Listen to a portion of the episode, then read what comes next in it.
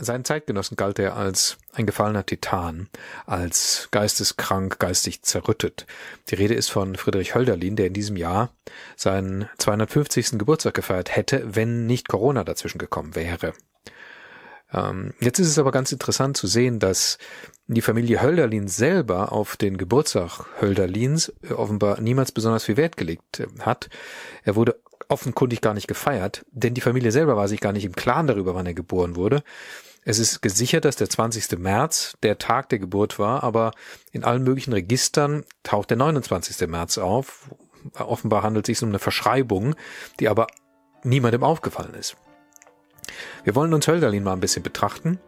Ähm, vor allen Dingen ein, zwei Gedichte, eines ganz besonders, das mir ungeheuer am Herzen liegt. Das wahre, gute, schöne. Der Podcast mit Markus Grimm. Ja, herzlich willkommen, liebe Freundinnen und Freunde des wahren, guten, schönen, zu einem neuen Podcast. Diesmal wirklich einem literarischen Podcast, wo es hauptsächlich um Texte gehen soll. Um einen Text namentlich.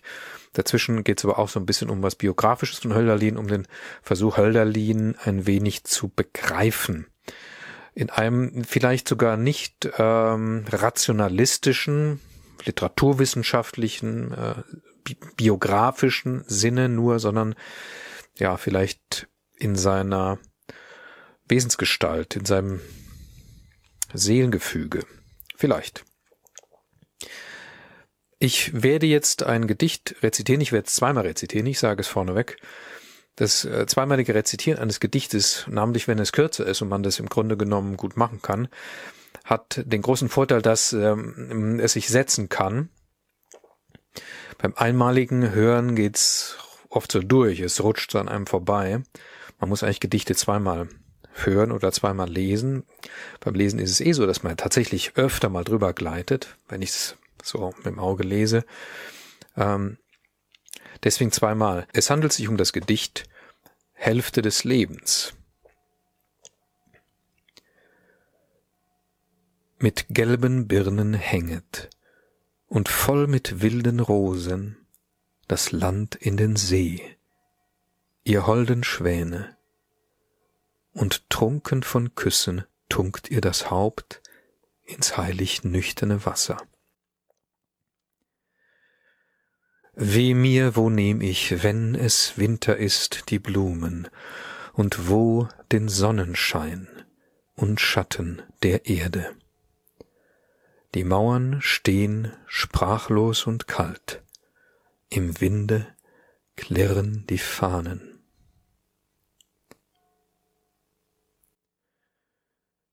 Mit gelben Birnen hänget und voll mit wilden Rosen das Land in den See, ihr holden Schwäne. Und trunken von Küssen tunkt ihr das Haupt ins heilig nüchterne Wasser. Weh mir, wo nehm ich, wenn es Winter ist, die Blumen, und wo den Sonnenschein und Schatten der Erde. Die Mauern stehn sprachlos und kalt, im Winde klirren die Fahnen.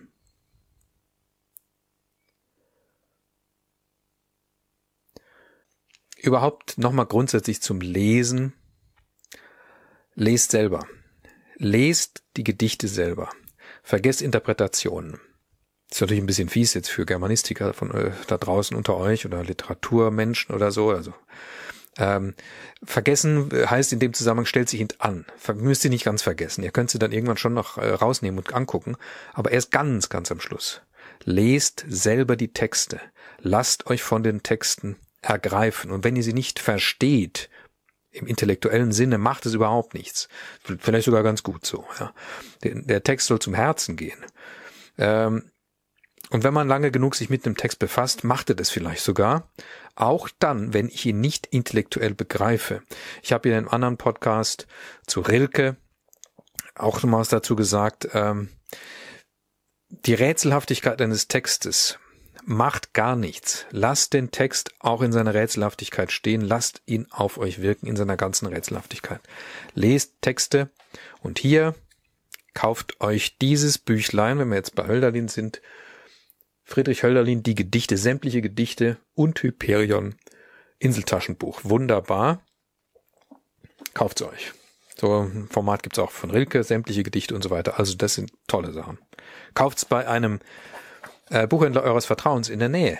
Unterstützt den lokalen Buchhandel. Hälfte des Lebens. Geschrieben 1805. Was bemerkenswert ist, weil es tatsächlich ziemlich genau die Hälfte von Hölderlins Leben trifft. Also es gibt tatsächlich bei Hölderlin eine ziemlich klare Zäsur. Es gibt zwei Hälften. Ein Leben davor, eins danach. Die Hälfte liegt ziemlich genau bei 1805, 6 tatsächlich. 1806 kommt Hölderlin, das wisst ihr wahrscheinlich auch schon, in, ja, man würde heute sagen, psychiatrische Behandlung. Ähm, und aus der er im Grunde Zeit seines Lebens nie mehr wirklich rauskommt. Hölderlin ist also geboren 1770 in Laufen am Neckar, Herzogtum Württemberg damals noch, und er stirbt dann später in Tübingen im Königreich Württemberg. Allein daran erkennt man ja schon wieder, was das für eine Zeit der Umbrüche war. Das Heilige Römische Reich deutscher Nation, nicht wahr? Endet, Säkularisation, Reichsdeputationshauptschluss und alles das. Alles das machen diese Zeitgenossen, die da gelebt haben. Goethe, Schiller, Fichte, Schelling, Hegel und so weiter, die sind ja alle in diese Zeit gehörig. Das machen die alle mit. Also diese grundstürzenden Weltveränderungen im Grunde genommen, ja. Und so auch äh, Hölderlin. Laufen am Neckar ist wichtig. Der Neckar ist ein ganz wichtiges Stichwort für Hölderlin. Das ist sein Fluss, sein Lebensfluss im Grunde genommen. Es gibt auch Gedichte über den Neckar oder Gedichte, in denen der Neckar immer wieder vorkommt. Wir werden nachher auch nochmal eins hören. In Laufen am Neckar kann man tatsächlich auch sein Geburtshaus betrachten. Ich habe das äh, gemacht. Ich habe äh, im letzten Jahr eine Wanderung gemacht, den Neckar entlang tatsächlich, von Laufen aus bis Eberbach. Ähm, das Geburtshaus ist leider, oder war jedenfalls dem Zeitpunkt kein besonders schönen Zustand, ja, muss man sagen. Da sollten sich die Stadteltern von ähm, Laufen mal überlegen, was sie damit machen. Ja. Hölderlin wohnt nicht lange in Laufen. Als er zwei ist, stirbt sein Vater, der Klosterhofmeister war, also der Verwalter der Güter der, des Dominikanerin-Klosters da. Und das war im Grunde genommen eine ganz lukrative Angelegenheit. Ähm, der stirbt, ähm, was finanzielle Not bedeutet für die Familie. Ähm, 1774, da ist also Hölderlin dann vier, äh, heiratet die Mutter erneut, Johann Christoph Gock heißt der Mann, der ähm, eine sehr enge Beziehung hat zu Hölderlin. Hölderlin ihn sehr verehrt als seinen zweiten Vater. Und die Familie zieht um nach Nürtingen. Da wohnt nämlich der Herr Gock. Ähm, da kommt dann noch ein Halbbruder hinzu, also ein Bruder von Hölderlin, den seine Mutter zusammen mit dem neuen Vater hat, Karl Gock. Den sollte man sich auch merken, weil auch zu dem eine sehr enge Beziehung bestand, bis zum ähm, Tode Hölderlins. Johann Christoph Gock, der neue Vater, kommt allerdings fünf Jahre später auch zu Tode. Bei einem Hochwassereinsatz 1797, Hochwasser Neckar. Ist auch wieder der Neckar natürlich, ja. Der Neckar ist nicht nur ein romantischer Fluss, sondern auch ein gefährlicher. Und Hölderlin ist zum zweiten Mal Weise. Die Mutter ist gerade 31, die ist zum zweiten Mal Witwe. Das muss man sich auch mal vorstellen, was das für Lebensumstände natürlich sind. Ja. Ähm, es gibt den Berufswunsch, die die Mutter hat und an ihren Sohn, an den Ältesten, Hölderlin ist der älteste Sohn, heranträgt, doch Pfarrer zu werden, evangelischer Pfarrer. Ähm, Hölderlin besteht dann das Landesexamen. Das ist irgendwie auch ganz bekannt, so äh, nicht wahr im literarischen Bereich, weil es gibt so viele Literaten, verschieden, die mal das Landesexamen bestanden haben. Zum Beispiel Hesse, der ist vielleicht der prominenteste von diesen Vertretern, die man so kennt, äh, die also das Landesexamen bestehen und dann zugelassen werden zu äh, einem Konvikt oder einem Stift, wie das dann heißt. Also in Malbronn ist er dann auch, wie Hesse spielt viele Jahre später. Da ist er auch an der Universität Tübingen, er ist dann im Tübinger Stift, also Hölderlin jetzt, nicht wahr, lernt dann Hegel kennen und Schelling, die beiden sind da seine Kollegen, lernt überhaupt auch äh, eine ganze Menge so Leute kennen, die wir dann eben auch aus dem Schulunterricht oder so kennen. Fichte, Goethe, Schiller, Hardenberg, also Novalis und so weiter. Also es besteht da eine geistige Beziehung zu all diesen Geistesgrößen, kann man sagen, ja. Jetzt irgendwann weigert sich Hölderlin eigentlich Pfarrer zu werden. Er fängt stattdessen an zu schreiben. Das ist so seine Passion und wird Hauslehrer. Er fängt also hier und da privat an zu unterrichten und sucht immer wieder nach einer Stellung in der Gesellschaft.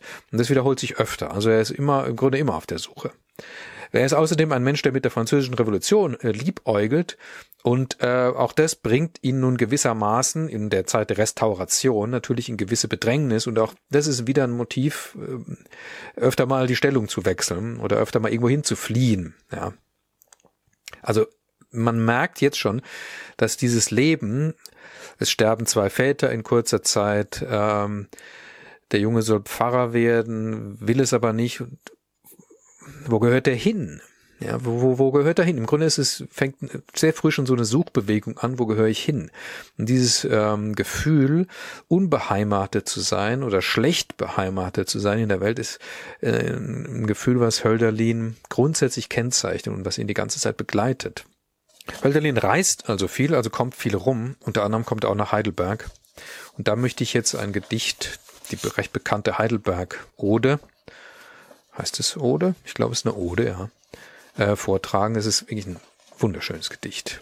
Hört's euch mal an. Lange lieb ich dich schon, möchte dich mir zur Lust Mutter nennen und dir schenken ein kunstlos Lied, du der Vaterlandsstätte ländlich schönste, so viel ich sah. Wie der Vogel des Walls über die Gipfel fliegt, schwingt sich über den Strom, wo er vorbei dir glänzt, leicht und kräftig die Brücke, die von Wagen und Menschen tönt. Wie von Göttern gesandt, fesselt ein Zauber einst auf die Brücke mich an, da ich vorüberging und herein in die Berge mir die reizende Ferne schien, und der Jüngling, der Strom, fort in die Ebene zog, traurig froh wie das Herz, wenn es, sich selbst zu schön, liebend unterzugehen, in die Fluten der Zeit sich wirft. Quellen hattest du ihm, hattest dem Flüchtigen kühle Schatten geschenkt, und die Gestade sahen all ihm nach, und es bebte aus den Wellen ihr lieblich Bild, aber schwer in das Tal hing die gigantische schicksalskundige Burg nieder bis auf den Grund, von den Wettern zerrissen, doch die ewige Sonne goss ihr verjüngendes Licht über das alternde Riesenbild, und umher grünte lebendiger Efeu, freundliche Wälder rauschten über die Burg herab, Sträuche blühten herab, bis wo im heitern Tal, an den Hügel gelehnt, oder dem Ufer hold deine fröhlichen Gassen unter duftenden Gärten ruhen.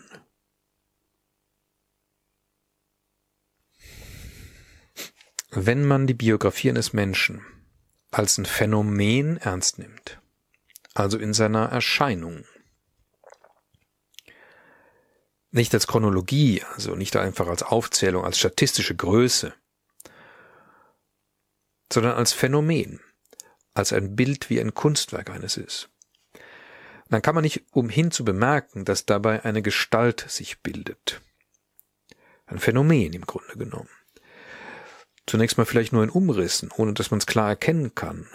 Aber es füllt sich, je mehr und mehr man hinschaut, glaube ich, desto mehr mit Inhalt, mit Farbe.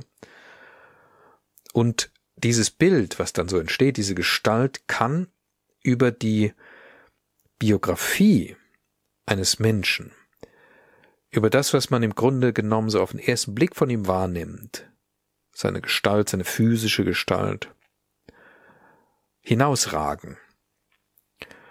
So wie ein Kunstwerk ihm hinausragt im gewissen Sinne und auf den Künstler, den Maler, den Bildhauer, was auch immer es ist, im Hintergrund irgendwie hinweist, mit ihm zusammenhängt, und der Künstler, der Maler, auch der Schriftsteller natürlich, schlägt sich irgendwie nieder in dem Werk. Aber er ist nicht mit ihm eins, sondern er bleibt dahinter. Er ist dahinter als der, der Urheber oder Vermittler. Und vorne habe ich dann gewissermaßen das Phänomen, das Kunstwerk. Und ich merke, da ist jemand dahinter wer ist das eigentlich? Die Frage beschäftigt dann einen irgendwann, was ist das? Wer ist das? Was ist das für ein Mensch? Wo ist das her? Ja. Und bei Hölderlin, wenn man sich mit ihm länger befasst, kann man ganz stark den Eindruck gewinnen, dass dieser Mensch Hölderlin nicht in die Zeit gehört, nicht in die Welt gehört, in der er landet, sondern dass er eigentlich woanders hingehört. In eine andere Welt, zu der er enge Bezüge hat, aus der er ähm, sein Lebensgefühl speist, seine ganze Lebensenergie, viel davon speist, ähm, von einem anderen Ort und einer anderen Zeit her. Und ähm, das ist bei Hölderlin, behaupte ich jetzt mal, ähm, nicht nur eingebildet, dass er eigentlich woanders hingehört oder woanders herkommt. Ähm, es ist im Falle Hölderlins das alte Griechenland, wo die Menschen noch im Austausch mit den Göttern stehen. Und wenn ich das jetzt hier so sage, dann meine ich das tatsächlich nicht bildlich, genauso wenig wie Hölderlin es bildlich gemeint hat, sondern wirklich. Es gab wirklich den Austausch zwischen Menschen und Göttern. Der klassischen Antike gewissermaßen. Das ist so dieses, dieser Hölderlinsche Ort. Natürlich kann das jetzt schwer von uns heutigen Menschen irgendwie akzeptiert werden, namentlich von der Literaturkritik. Äh, für die ist natürlich der Griechenland-Bezug Hölderlins, der offenkundig ist, ähm, eher ähm, jetzt ein literarisches Verfahren oder sowas, ja, äh, eine Reminiszenz und so weiter. Also es wird eben sehr oft ähm, Griechenland erwähnt, es werden griechische Figuren erwähnt, ständig ist äh, die ganze Gestaltung dieser Oden und Hymnen hat griechisches, griechische Vorbilder, hat äh, griechische Dramatiker und Dichter übersetzt und so weiter. Also es ist offenkundig. Es ist aber eben mehr als ein literarisches Verfahren, glaube ich. Und es ist auch nicht einfach nur so ein psychologischer Eskapismus, weil es hier mir so schlecht geht und so weiter. Ähm, ich versuche tatsächlich ernst zu nehmen, was sich da jetzt in Hölderlin und dem, was er tut, ausspricht. Es spricht sich darin aus, Hölderlin kommt von anderswoher. Wie wir übrigens ja alle von anderswoher kommen. Ähm, das aber irgendwie natürlich vergessen. Schauen wir uns mal dieses Gedicht an, um zu verdeutlichen, was ich meine. Da ich ein Knabe war, rettet ein Gott mich oft vom Geschrei und der Rute der Menschen. Da spielt ich sicher und gut mit den Blumen des Hains, und die Lüftchen des Himmels spielten mit mir. Und wie du das Herz der Pflanzen erfreust, wenn sie entgegen dir die zarten Arme strecken, so hast du mein Herz erfreut, Vater Helios. Und wie Endymion war ich dein Liebling, heilige Luna. O all ihr treuen, freundlichen Götter, dass ihr wüsstet, wie euch meine Seele geliebt. Zwar damals rief ich noch nicht euch mit Namen, auch ihr nanntet mich nie, wie die Menschen sich nennen, als kennten sie sich. Doch kannt ich euch besser, als ich je die Menschen gekannt. Ich verstand die Stille des Äthers, der Menschen Worte verstand ich nie. Mich erzog der Wohllaut des säuselnden Hains, und lieben lernt ich unter den Blumen, im Arme der Götter wuchs ich groß. Da ich ein Knabe war, rettet ein Gott mich oft vom Geschrei und der Rute der Menschen, da spielt ich sicher und gut mit den Blumen des Hains, und die Lüftchen des Himmels spielten mit mir. Und wie du das Herz der Pflanzen erfreust, wenn sie entgegen dir die zarten Arme strecken, so hast du mein Herz erfreut, Vater Helios, und wie Endymion war ich dein Liebling, heilige Luna. O all ihr treuen, freundlichen Götter, dass ihr wüsstet, wie euch meine Seele geliebt. Zwar damals rief ich noch nicht euch mit Namen, auch ihr nanntet mich nie, wie die Menschen sich nennen, als kennten sie sich. Doch kannt ich euch besser, als ich je die Menschen gekannt. Ich verstand die Stille des Äthers, der Menschen Worte verstand ich nie. Mich erzog der Wohllaut des säuselnden Hains, und lieben lernt ich unter den Blumen, im Arme der Götter wuchs ich groß.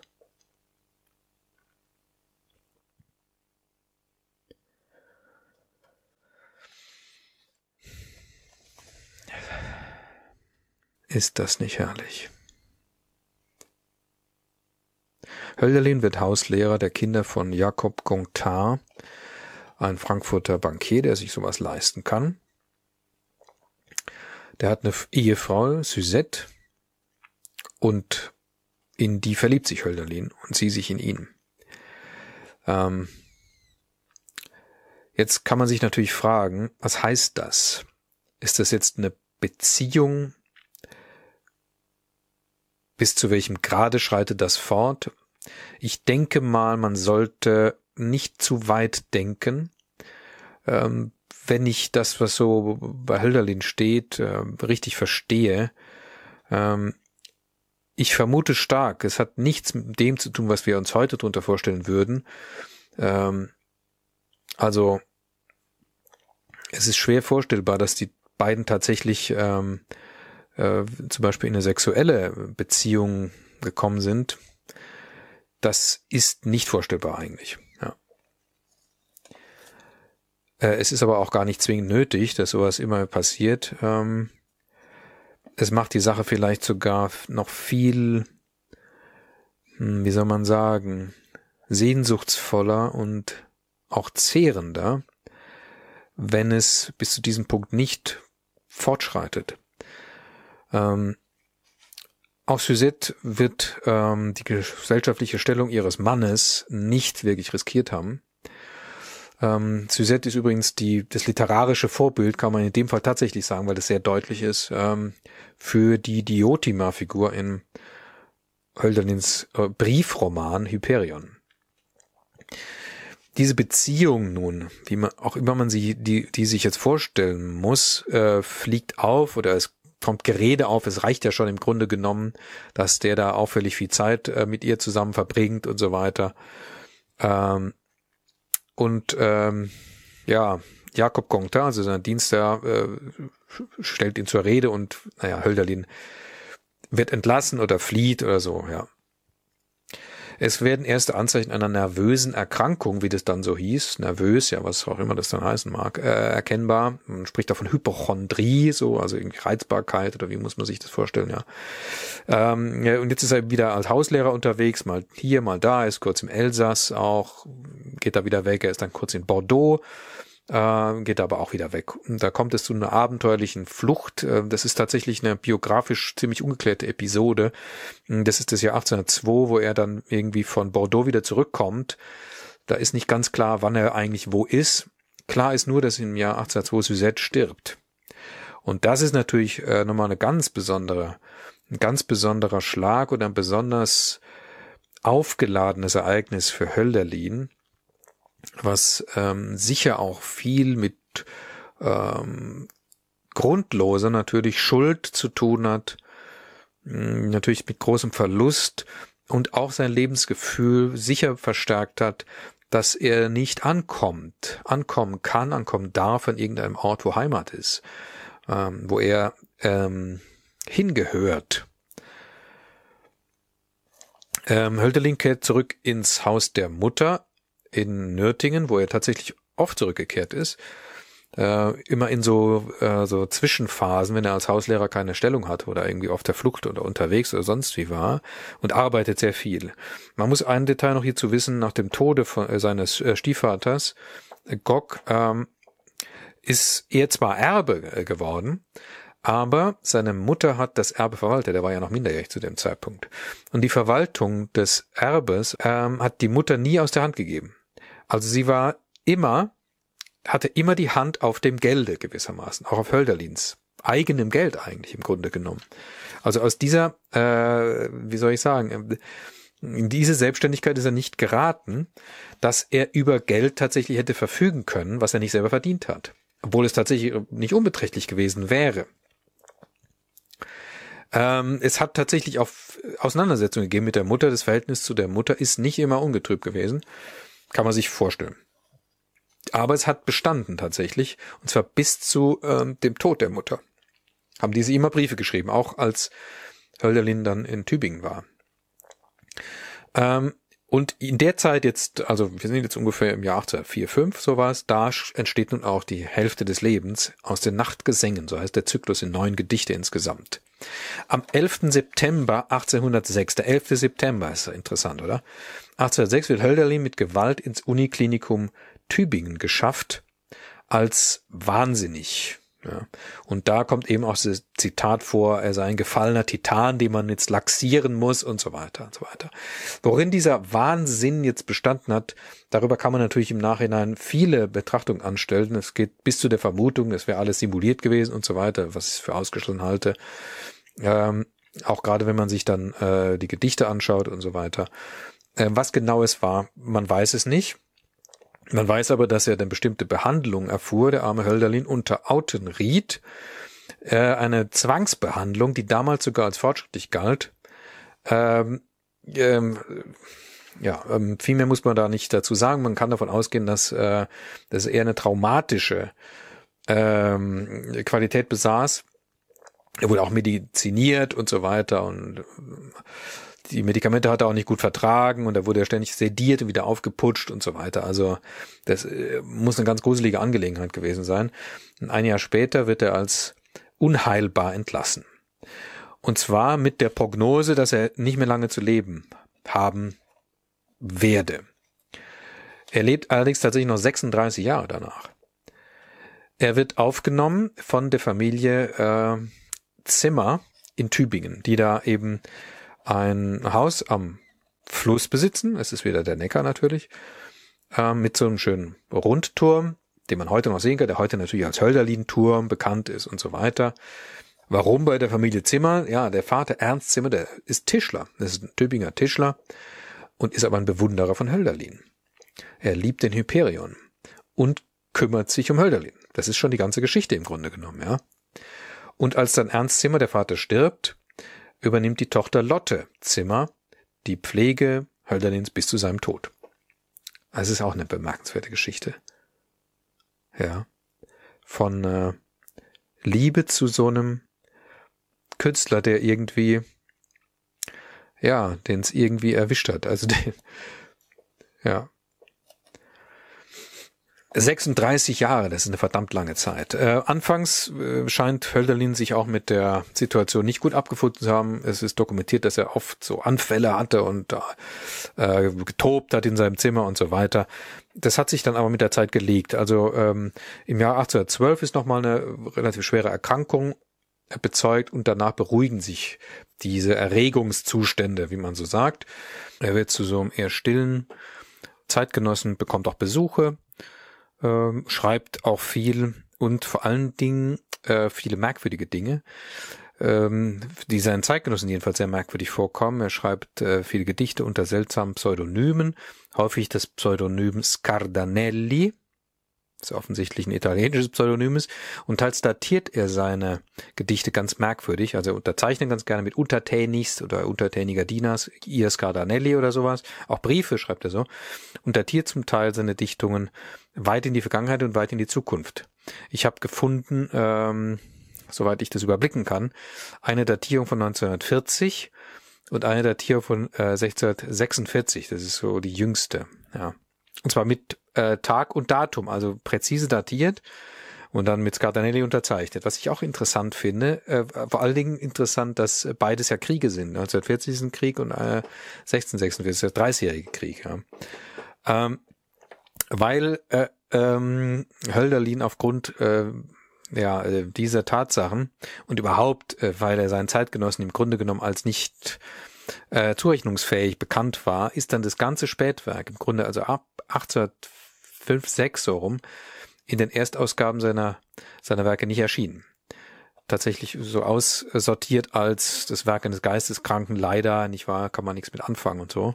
Erst viel später wurde das, äh, die, die eigene Qualität dieser Werke entdeckt und ähm, jetzt sind sie drin, gewissermaßen, auch in diesem Büchlein, was ich vorhin da kurz vorgestellt habe. Gestorben ist Hölderlin im Jahre 1843, bis zum Tode eben gepflegt von Lotte Zimmer. Ein ganz, wie ich finde, rührendes Detail möchte ich noch erwähnen. Ähm, von seinem Halbbruder, zu dem er eben eine enge Beziehung hatte zeitlebens, wurde Hölderlin ein Grabstein gesetzt, in Auftrag gegeben, kann man heute noch sehen. Drauf stehen eben die Lebensdaten. Hölderlins übrigens das falsche Lebensdatum, das falsche Geburtsdatum, der 29. März steht da drauf. Also Karl Gock wusste es eben offenbar auch nicht besser. Ein Zitat aus dem Hölderlin-Gedicht und die Widmung, wo Karl Gock seinem teuren Bruder das zum Andenken widmet. Was ich wirklich irgendwie sehr anrührend finde. Schmecken wir zum Schluss noch mal ein bisschen die Hälfte des Lebens. Mit gelben Birnen hänget und voll mit wilden Rosen das Land in den See, ihr holden Schwäne, und trunken von Küssen tunkt ihr das Haupt ins heilig nüchterne Wasser. Weh mir, wo nehm ich, wenn es Winter ist, die Blumen, und wo den Sonnenschein und Schatten der Erde? Die Mauern stehen sprachlos und kalt, im Winde klirren die Fahnen.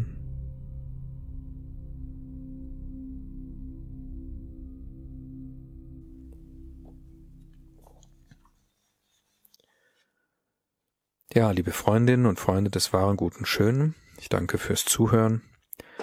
Lest Hölderlin, es ist nicht zu spät. Vielleicht ist es sogar noch zu früh für Hölderlin. Man weiß es nicht.